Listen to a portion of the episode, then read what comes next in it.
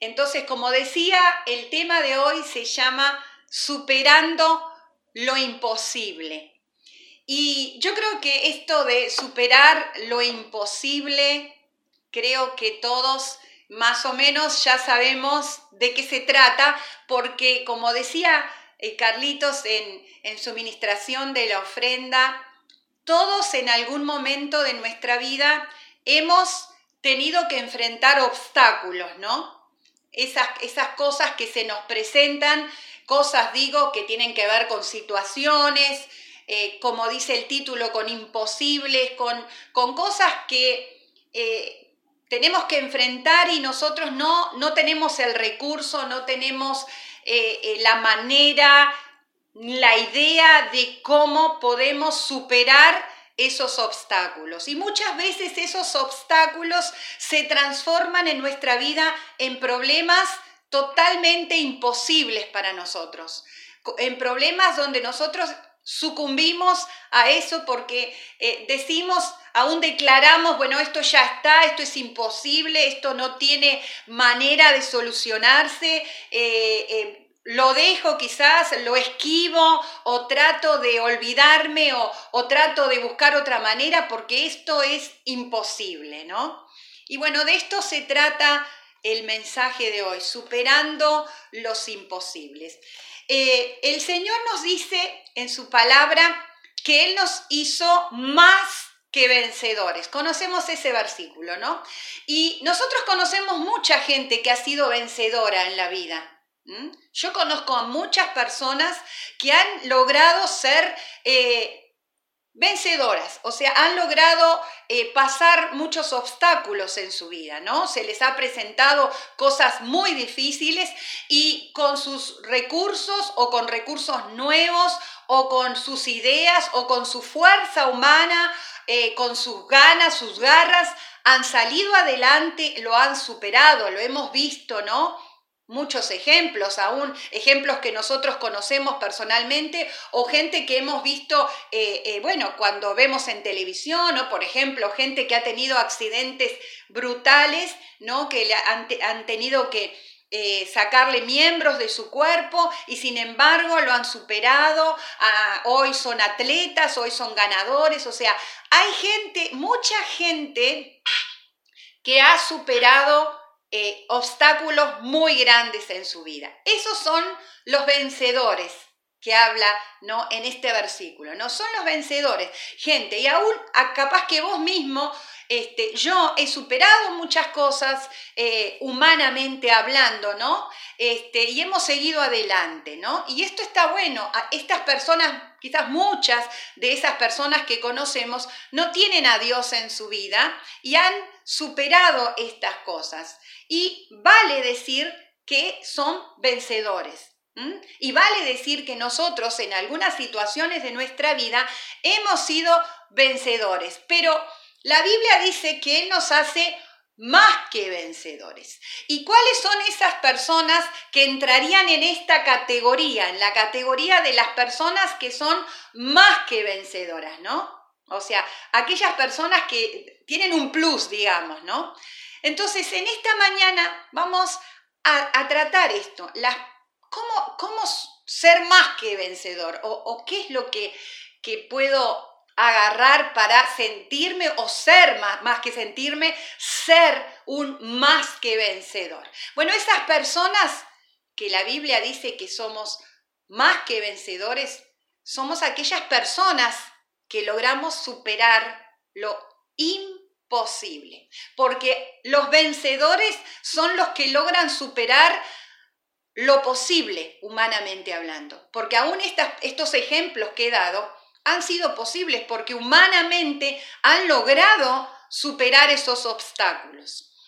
Para las personas que, que somos más que vencedores, que hemos podido lograr eh, superar o queremos lograr superar imposibles, los obstáculos van a ser una manifestación o una oportunidad para que Dios, Dios manifieste su poder. Dios manifieste absoluta su poder. Acá ya no van a ser nuestros recursos, no van a ser nuestras ideas, nuestros estudios, nuestra economía, lo que ganamos, lo que logramos humanamente. Cuando somos más que vencedores, esos obstáculos que enfrentamos en la vida van a ser la oportunidad que Dios va a tener en nosotros para manifestar su poder. Amén. Vamos al pasaje de hoy. Yo me reía porque algunos pasajes de la Biblia preparando esto, parece que nosotros decimos, no, pero este pasaje no es para esta época porque no es apropiado. Pero la palabra de Dios no tiene eh, eh, fechas, no tiene eh, épocas, la palabra de Dios es viva, es actual, es apropiada para cualquier situación. Vamos a Marcos capítulo 16. Marcos capítulo 16. Algunos estarán diciendo, mm, ya sé de, qué se trata, ¿no? Lo tenés ahí, búscalo en tu Biblia, si la tenés a mano, eh, búscalo en, en tu celular, ¿por qué no? Este, tenemos esa ventaja. Dice así, Marcos capítulo 16. Cuando pasó el día de reposo, María Magdalena, María la madre de Jacobo y Salomé compraron especias aromáticas para ir a ungirle. Y muy de mañana, el primer día de la semana, vinieron al sepulcro ya salido el sol. Y esto es importante. Pero decían entre sí, ¿quién nos removerá la piedra de la entrada del sepulcro? Pero cuando miraron, en otra versión dice, ¿Quién nos removerá la piedra mm, de la entrada del sepulcro porque era muy pesada? Pero cuando miraron, vieron removida la piedra, y acá también lo dice, que era muy grande.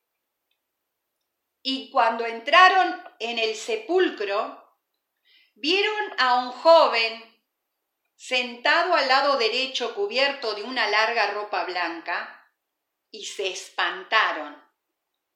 Mas él les dijo, no os asustéis, buscáis, buscáis a Jesús Nazareno, el que fue crucificado, ha resucitado. Me encanta la, otra frase que dice en otro de los evangelios. ¿Por qué buscan entre los muertos al que vive? No está aquí. Mirad el lugar en donde le pusieron. Pero id, decid a sus discípulos y a Pedro, parece que Pedro no sé si está, entraba en la categoría de discípulos, ¿por qué habrá dicho eso, no? Sus discípulos y a Pedro, que él va delante de vosotros a Galilea, y allí le veréis, y esta frasecita que la, le pongo énfasis, como les dijo, como les dijo, y ellas se fueron huyendo del sepulcro porque les había tomado temblor y espanto. Ni decían a nadie porque tenían miedo. Bueno, a mí me gusta mucho hablar del, del precontexto, ¿no? O sea, o del contexto, mejor dicho, del contexto. Inventé una palabra, precontexto, no sé. Dice en el Evangelio de Mateo, en el capítulo 27, que los eh, sacerdotes, los fariseos, los que siempre andaban ahí, ¿no? Tratando de este, desmerecer todo lo que había hecho Jesús, habían dicho que iban a, a tratar de asegurar con todo lo que humanamente se pudiera el sepulcro, con, por eso pusieron esa piedra enorme y aparte le pusieron el sello romano, que el sello romano aseguraba de una manera muy fuerte aquella entrada a ese sepulcro. Aparte pusieron dos guardias ahí cuidando, porque no querían, decían ellos, que los discípulos se robaran el cuerpo de Jesús y después dijeran que él había resucitado. O sea, que la, la, la puerta de ese sepulcro estaba tremendamente asegurada. No había manera de que fácilmente o aún humanos pudieran eh, fácilmente correr esa piedra y aparte de todo, el humano que pudiera hacer eso corría peligro de muerte y iba a costar porque aparte estaba asegurada. Ahora, me llama mucho la atención estas mujeres, si ustedes leen también eh, el capítulo anterior, el capítulo 15, hace la salvedad que estas mujeres eran las que estaban muy cerca de Jesús, eran mujeres que, la, que lo seguían a Jesús, que estaban siempre con él, que lo habían escuchado, que habían escuchado sus palabras, que habían dicho dos, habían escuchado dos cosas que él había dicho. Él había dicho que iba a morir. Ellas habían escuchado, sí, es verdad. Él dijo que tenía que ser crucificado. Pero también habían escuchado que él iba a resucitar. Él había dicho, voy a ser crucificado, pero a los tres días voy a resucitar. Esas eran las palabras que indudablemente ellas habían escuchado. Y hace un tiempo atrás, y lo recalco ahora, hermanos, porque el Señor vuelve a traerme continuamente esto a la mente para mi vida y para predicarlo y para exhortarlo. ¿Qué hacemos con las palabras que escuchamos? ¿Qué hacemos con todo lo que Dios nos está hablando? ¿Dónde está nuestro oído o dónde ponemos nuestro oído? ¿Dónde ponemos nuestra mirada, nuestro foco? Porque estas mujeres, dice la palabra, estaban continuamente con el Señor. Habían visto que Él no había hecho una resurrección como la más retumbante, que fue la resurrección de Lázaro, que Lázaro ya estaba largando mal olor, ya estaba repodrido Lázaro. Y Jesús lo había resucitado y todo, wow, todo aquello, ¿no? Uno lo lee tan, pero imagínense lo que debe haber sido eso. Pero no era solamente esa resurrección, él había, dice la Biblia, resucitado a muchos, así, diciendo el milagro más grande, ¿no? Aparte, había sanado. Pero aparte, puntualmente en esta situación, es verdad, Jesús les había dicho que iba a ser crucificado, o sea que él tenía que morir. Pero lo segundo que había dicho era que iba a resucitar. En el versículo, yo lo, lo parafraseé,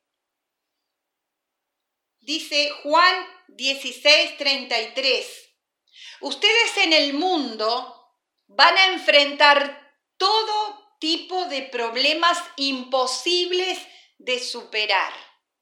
Jesús dijo eso. Jesús nos dijo, hey, les quiero decir algo. En el mundo ustedes van a pasar todo tipo de problemas imposibles de superar. Imposibles de superar cómo? Humanamente. Van a haber cosas, van a haber obstáculos, van a haber eh, esas piedras imposibles de mover en, en la vida de ustedes. En algún momento se van a tener que enfrentar con esto. Pero Jesús dijo una segunda cosa en este versículo. Pero no se desanimen con esas cosas. ¿Por qué? Porque tranquilos, yo ya superé todos esos imposibles. Lo mismo que a esas mujeres que Jesús les dijo y a, esas mujeres, a los discípulos y a todos los que estaban cerca de Él, Él les dijo dos cosas, voy a morir, pero voy a resucitar. En el mundo van a tener problemas que van a resultar imposibles, van a ser esas piedras enormes, grandes, pesadas, selladas que están delante de ustedes y que van a, ustedes los van a considerar como que Nadie los va a mover. ¿Y quién podrá renovar, removernos esa piedra? Pero nos dijo otra cosa. Tranquilos. No se desanimen, porque yo ya superé, yo ya superé esos imposibles. Quiero que ojalá puedas repetirlo ahí en tu casa. Hay una segunda cosa. Él ya superó esos imposibles para tu vida. Esas cosas que vos dijiste, ya están, ya está muerto. Esas mujeres que habían escuchado estos dos anuncios de Jesús, iban camino a esa tumba con dos cosas humanas. Una, llevaban especies aromáticas. ¿Qué significaba eso? Que iban a ungir a un muerto. Esas especies aromáticas no eran para ungir a alguien que probablemente había resucitado. No eran para ungir a alguien que les había dicho, tranquilos, al tercer día yo voy a estar vivo. Ellas llevaban algo humano para terminar de sellar la muerte, para terminar de decir, es así, Jesús murió, es así, realmente esto es imposible. Realmente esto no tiene vuelta, realmente esto ya está muerto, esto no hay solución, no hay cambio, esto ya, no, ya lo perdí, ya me destrozó, ya me enfermó, ya me mató, ya todo, ¿no? Eso representaban las especies aromáticas, eran para ungir a un muerto. Qué cosa, ¿no? ¿Cómo somos los seres humanos. Lo malo, estamos dispuestos a llevar especies aromáticas para sellar lo malo. Como hablaba en estos días, ayer también lo mencionaba. Lo malo lo asumimos enseguida. Lo malo lo compartimos, lo malo lo publicamos, lo malo, eh, lo terrorífico, lo, lo dramático, wow, lo dimensionamos. Y en este tiempo el ser humano está dimensionando todo lo malo. ¿Qué estás haciendo vos? En el mundo vas a tener esa piedra gigante que te está indicando que algo está muerto, que algo es tremendo obstáculo en tu vida, que algo se murió, que algo eh, se terminaron los recursos, se terminaron las esperanzas, se terminó eh, eh, todo lo que vos pudiste hacer. ¿Qué tenés en tu mano? Tenés especies aromáticas para decir, es verdad, lo unjo y lo doy por si se quedó algo vivo, lo termino de matar yo. Entonces iban al sepulcro con especies aromáticas. Lo segundo, se iban preguntando todavía si había algún recurso humano para que las ayudara en ese tema. ¿Quién podrá removernos la piedra? Saben, hermanos, que cuando nosotros nos desfocalizamos del poder de Dios, los pensamientos que nos vienen hasta son irrisorios, porque esas mujeres sabían muy bien, porque ellas siguieron de cerca, ellas estaban en el pie de la cruz, ellas escucharon todo, ellas acompañaron indudablemente hasta que lo pusieron en esa tumba.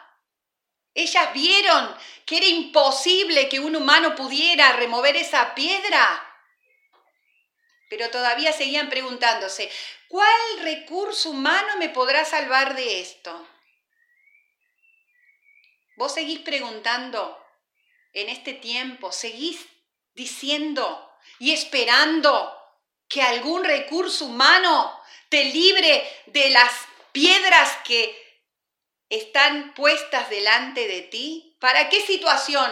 Vos sabés cuál es la situación que vos has dado por muerta, os has dado como un tremendo imposible, o has dado diciendo acá no cambia, esto ya no no tiene vuelta atrás, me desanimo.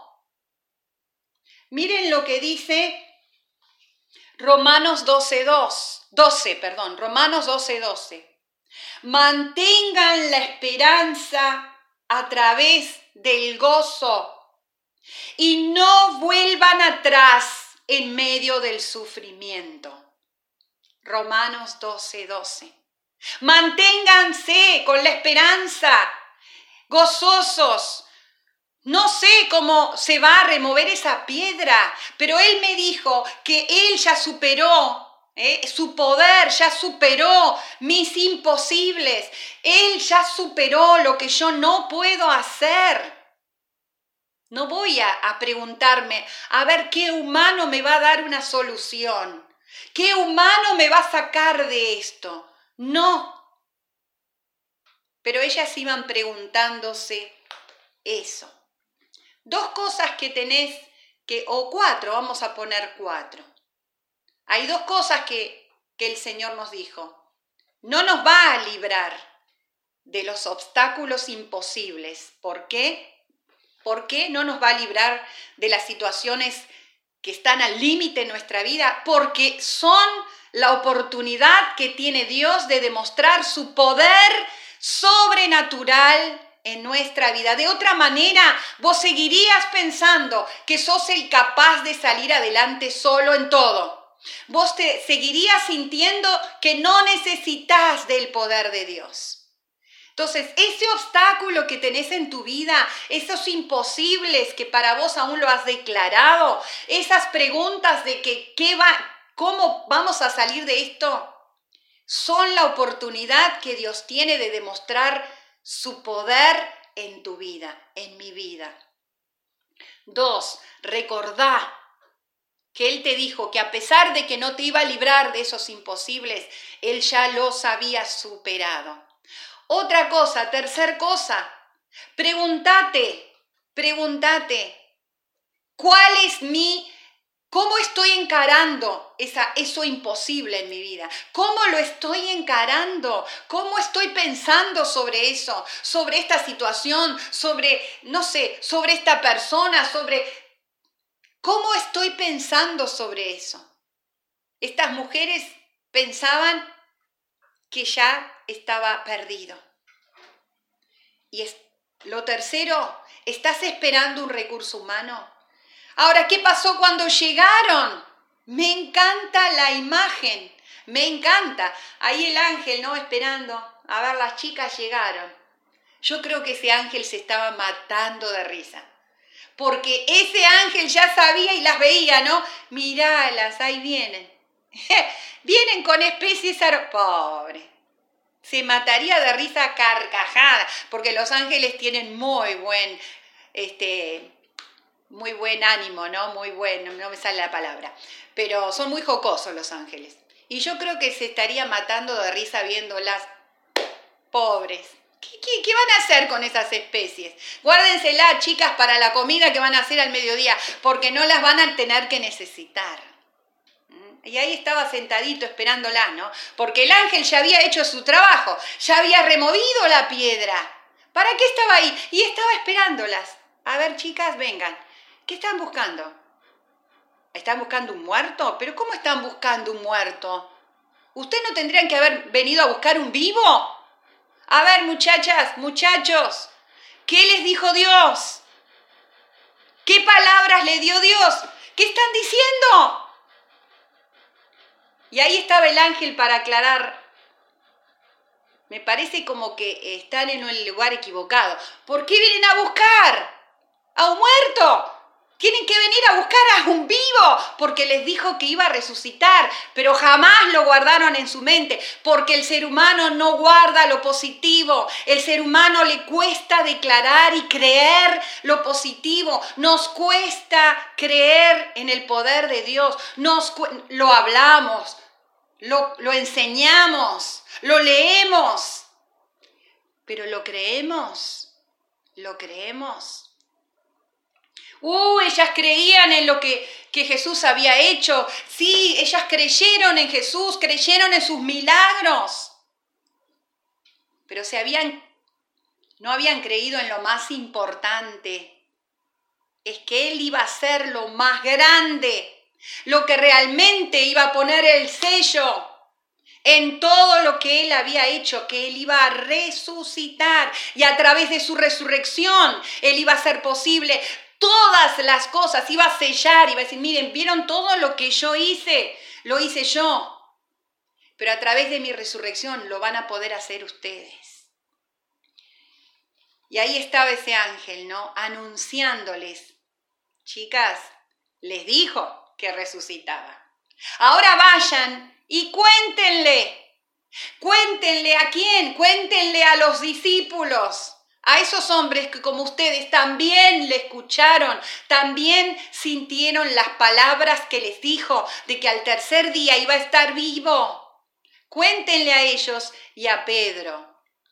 Pedro era clave en todo lo que venía para la iglesia. Pedro, ese débil hombre, ese arrebatado hombre, ese impulsivo hombre, era clave en, el nuevo proceso de la iglesia, en, en el comienzo de esa nueva etapa de la iglesia. Hermanos, yo creo esto es algo muy personal para pueblo de Sión. En este tiempo Dios va a levantar a Pedros, quizás a esos débiles, y estoy hablando en términos genéricos, hombres y mujeres, que como Pedro quizás han sido débiles, han sido quizás impulsivos en algunas cosas, queriendo, queriendo probar, queriendo experimentar nuevas cosas en Dios, han sido impulsivos, por ahí se han equivocado. Pero Dios va a marcar a esos hombres y mujeres dispuestos a probar lo sobrenatural de Dios, dispuestos a marcar una nueva etapa en la iglesia, porque viene una nueva etapa, una etapa de lo sobrenatural, de la manifestación del poder de Dios en tu vida y en mi vida. Díganle a Pedro como especial, a ese que se animó a creer, a caminar sobre el agua, a ser impulsivo. Y sí, se dio cuenta de su debilidad. Pero como el apóstol Pablo, cuando se sintió débil y dijo, uy, soy débil frente a todo lo que estoy viviendo. Sí, soy débil frente a, lo que está viniendo en este mundo tan convulsionado, tan con tantas cosas que nos dejan abrumados. Soy débil pero de buena gana me glorío en mi debilidad. ¿Para qué? ¿Para qué? ¿Para que vengan los recursos humanos y me ayuden? ¡Oh, ayúdenme! No puedo, no tengo, no sé, ayúdenme. Recursos humanos, no. En este tiempo los recursos humanos no te van a salvar. Que vos seas como como lo que pasó en ese momento. Ahí vino el recurso sobrenatural de Dios. Díganle a Pedro porque Pedro se va a animar a creer. Pedro se va a animar a pasar una nueva etapa. Pedro va a cerrar la puerta de su antigua vida, una vida de debilidad, una vida de fracasos, una vida de, de, quizás de frustraciones donde, che, yo quiero hacer las cosas, pero, pero, pero no me salen.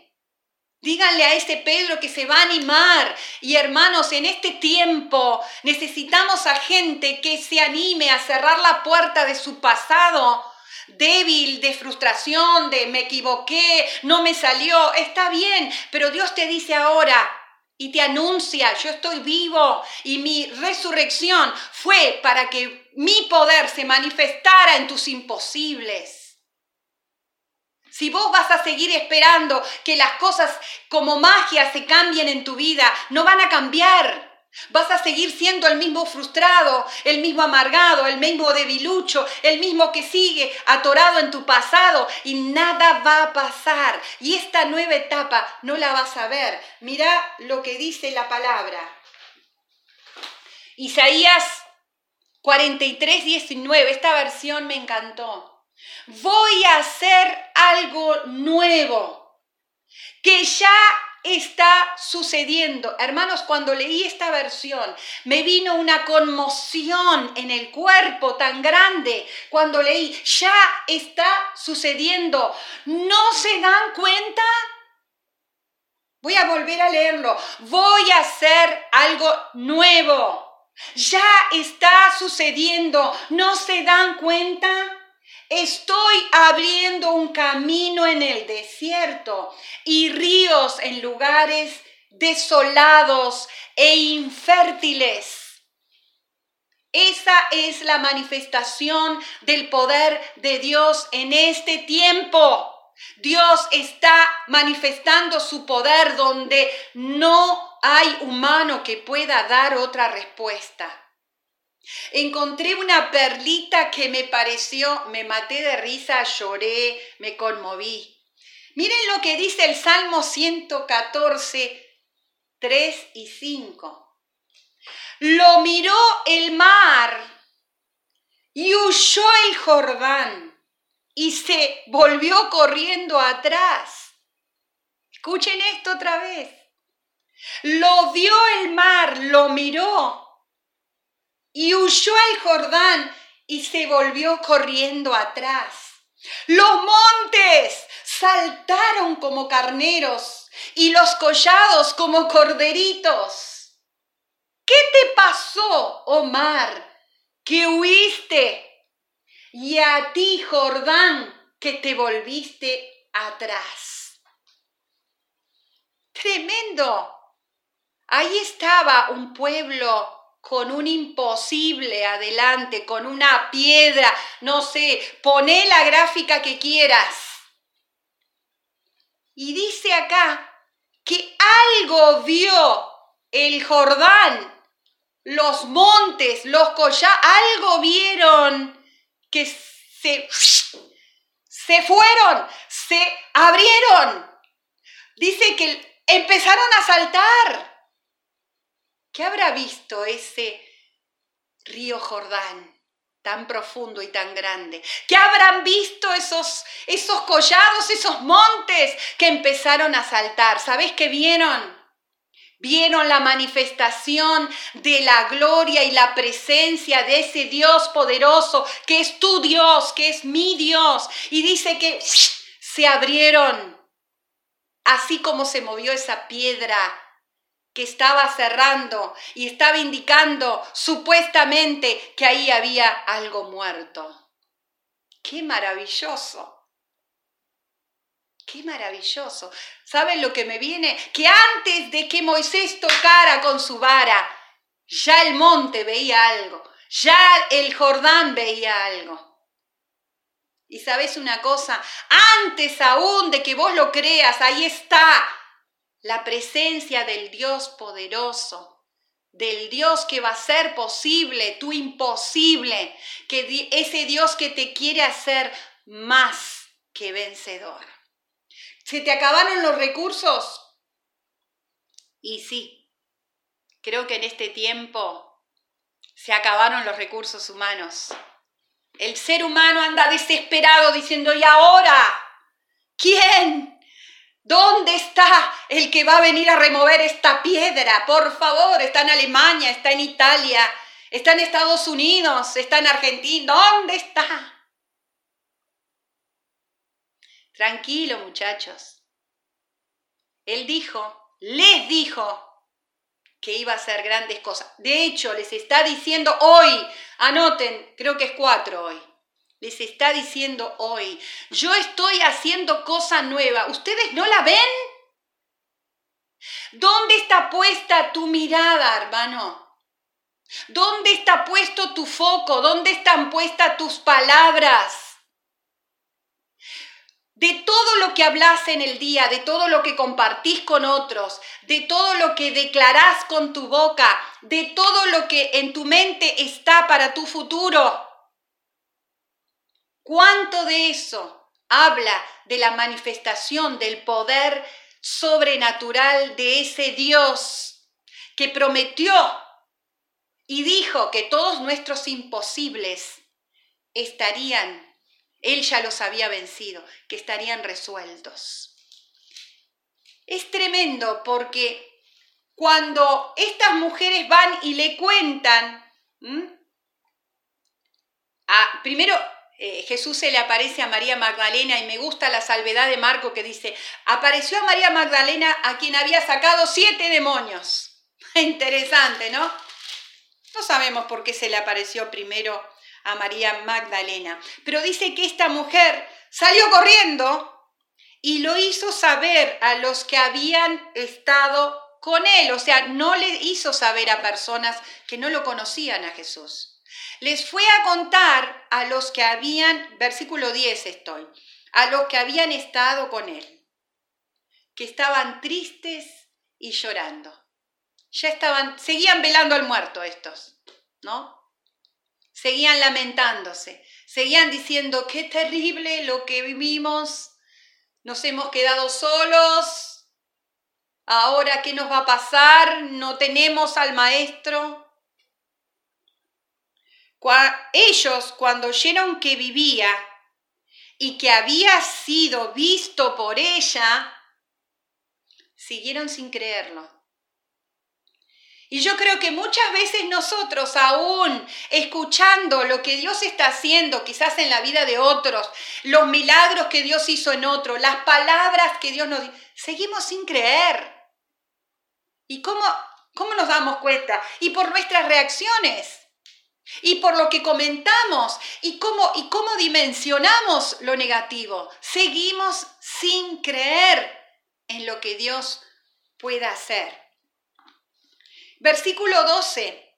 Pero después apareció en otra forma a dos de ellos que iban de camino yendo al campo. A mí me maravilla esto, de la paciencia y del amor que Dios nos tiene para hacernos entender que Él vive, que su poder lo llevó a la vida, lo llevó a vencer todas las huestes espirituales de maldad, todo lo que nos atacaba, todo lo que nos iba a destruir, que Él estaba vivo, Él buscó otra forma, bueno, no me creen, voy a, voy a manifestarme de otra forma. Y Él está buscando muchas formas para manifestar su poder y para que le creamos de que Él lo puede hacer, de que lo que vos no podés hacer, Él lo puede hacer. Dice, pero ellos fueron y lo hicieron saber a los otros y ni aún a ellos creyeron. No le creyeron a las mujeres. Vinieron estos que vieron a Jesús de otra manera. Tampoco les creyeron. Porque Hermanos, cuando nosotros estamos dispuestos a pararnos en lo negativo, cuando estamos dispuestos a tener una mente eh, negativa, una mente que no quiere creer en lo que Jesús hizo, no hay manera de que creamos, no hay manera. Jesús va a buscar muchas maneras y no hay manera de creer. Dice 14, Finalmente, se apareció a los once mismos, estando ellos sentados a la mesa, y les reprochó su incredulidad y su dureza de corazón. Como decía Javi el domingo pasado, el pastor Javier, a veces estamos cantando, ¿no? Hermosa alabanza, estamos declarando con nuestra canción, estamos, como digo, ¿no? Escuchamos una prédica, la otra, la otra, y, leemos y ¡puf! nos acumulamos, pero seguimos sin creer y seguimos duros de corazón. ¿Cómo nos damos cuenta? Y por nuestras reacciones, por cómo encaramos nuestra vida, por cómo encaramos las cosas que se nos presentan. Parece que lo esperable hoy en día es que estemos ¡ah! en drama total, en llantos, en desesperación. Somos hijos de Dios. Estamos seguros. Estamos en paz. Porque Él está con nosotros. Él tiene sus recursos. Yo no tengo recursos, pero Él los tiene. Él los tiene y Él lo va a hacer. Ahora, Él se enojó con ellos porque dijo, pero ¿cómo? ¿No me creyeron? Siguen tan duros, no les entra.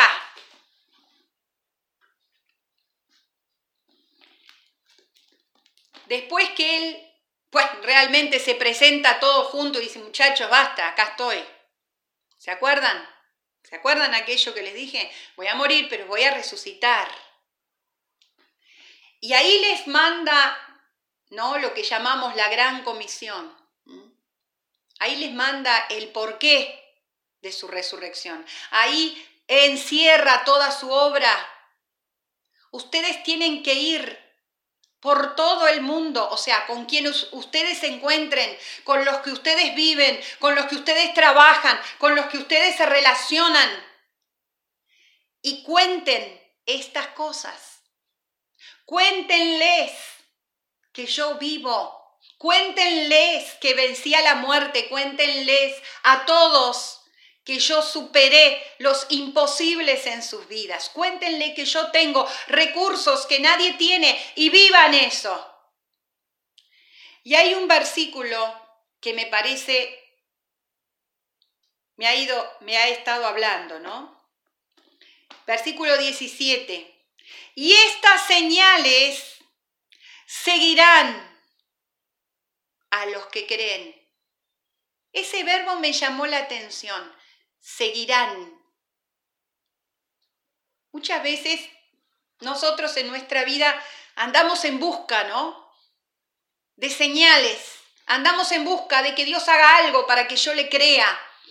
Queremos que, que no, Señor, pero, ay, por favor, manifestame algo, entonces yo voy a creer, hace algo. O, Pero acá dice, le seguirán a los que creen. O sea, es como, vos andá y yo te sigo. No vas a tener que hacer nada, yo te voy a seguir. No vas a tener que andar atrapando señales y milagros, porque esas, esas señales, esos milagros, esos prodigios te van a seguir. O sea, es como que donde vos estés, van a estar ellos. Donde vos estés, las cosas van a pasar. Y yo te digo, las cosas pasan las cosas pasan. Pasan los milagros. A veces sin que los busques. A veces vos decís, wow, eh, vino esto y yo, yo no lo esperaba. ¿Cómo Dios manejó esta situación y yo no esperaba que saliera así? Las señales y prodigios te van a seguir. En mi nombre echarán fuera demonios, hablarán nuevas lenguas, tomarán en las manos serpientes yo espero no pasar nunca por esto. espero nunca tener que agarrar una serpiente en mi mano, eso si el Señor me lo permite, ¿no? Pero bueno, dice, tomarán en las manos serpientes y si bebieren cosas mortíferas, no les harán daño.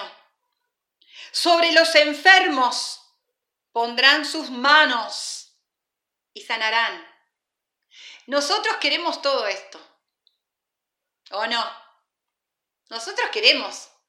Queremos que todas estas cosas pasen, pero estas señales van a seguir a los que creen. ¿A los que creen en qué? A los que creen en todo lo que Dios les dice. O sea, como aquellas mujeres creyeron en una cosa, que se iba a morir, no creyeron que iba a vivir.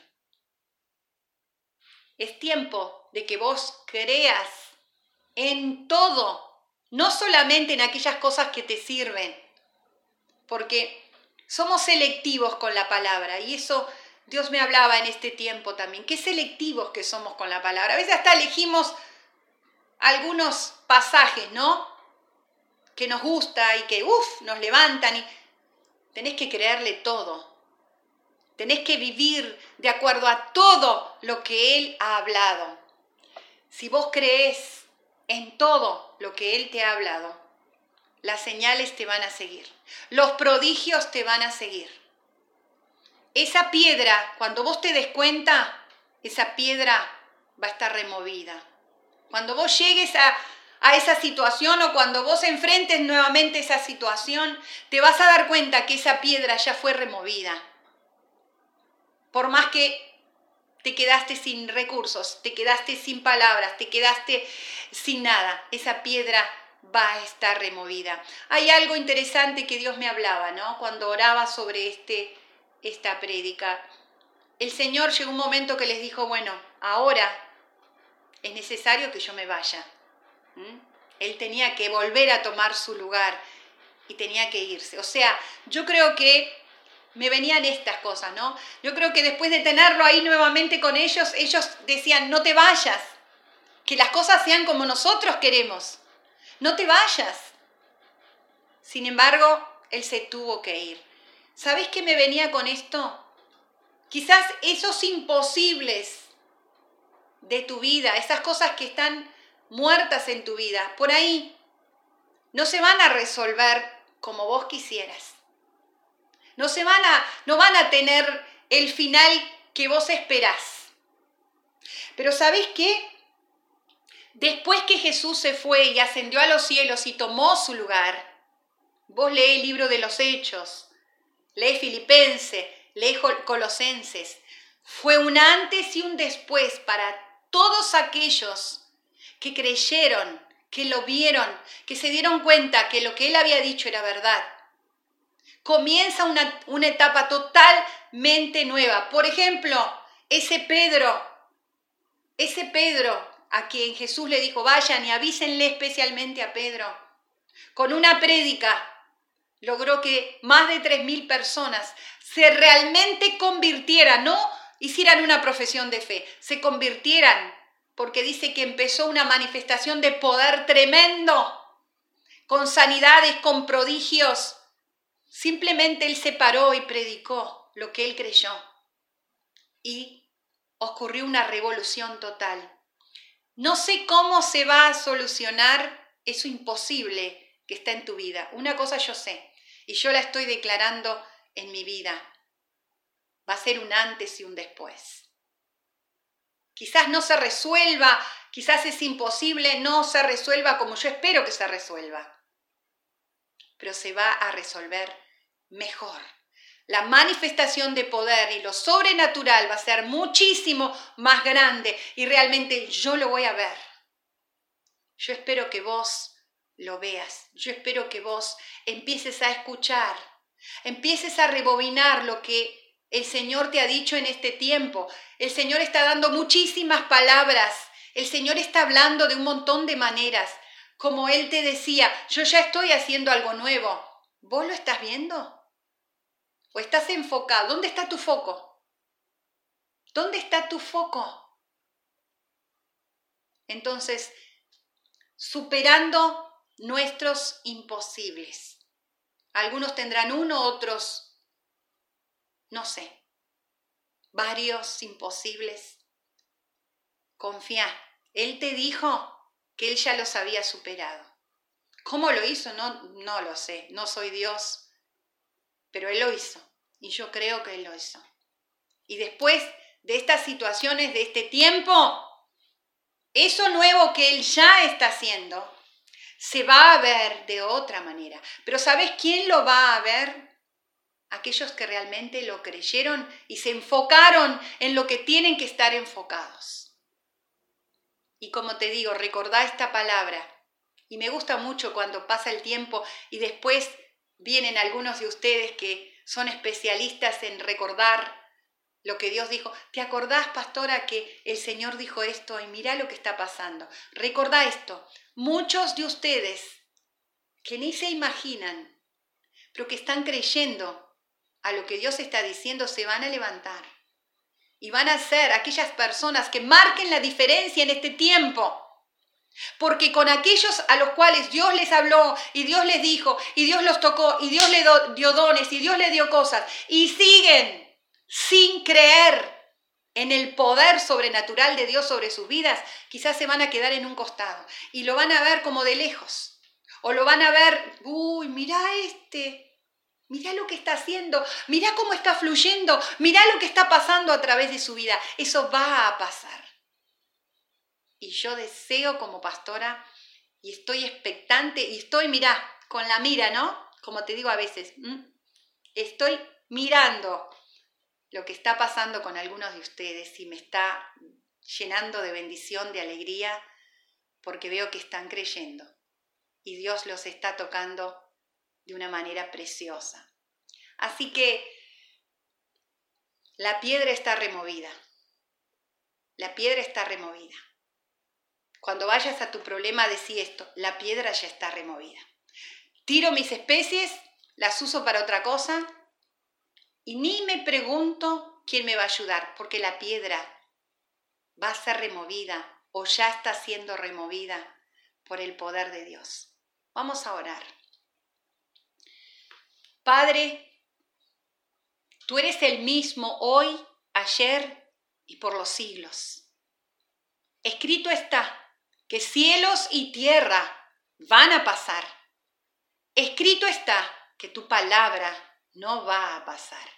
Dice y escrito está que ni un tilde, ni una coma de lo que tú dijiste que ibas a hacer va a estar anulada, sino que va a suceder. Y yo lo creo, yo lo creo, lo creo para mi vida, lo creo para la iglesia, lo creo para este mundo. Cada cosa que tú dijiste va a pasar y todas las demás cosas que están pasando son triviales, son secundarias. Padre, avívanos en ti. Abre nuestros ojos. Que la que los ojos de nuestro entendimiento, como dice Efesios capítulo 1, sean abiertos para que comprobemos, como dijo hoy el pastor Carlos, para que comprobemos la supereminente grandeza de tu poder que actúa en los que creemos. Aleluya. Bendito y glorificado sea tu nombre, bendito y glorificado sea la persona de Jesucristo, su nombre que es sobre todo nombre, nombre poderoso, que puede hacer en nuestra vida lo que nadie, ningún hombre, ninguna institución, ninguna organización puede hacerlo. Aleluya. Toda honra y toda gloria sean para ti en el nombre poderoso de Jesús. Amén y amén.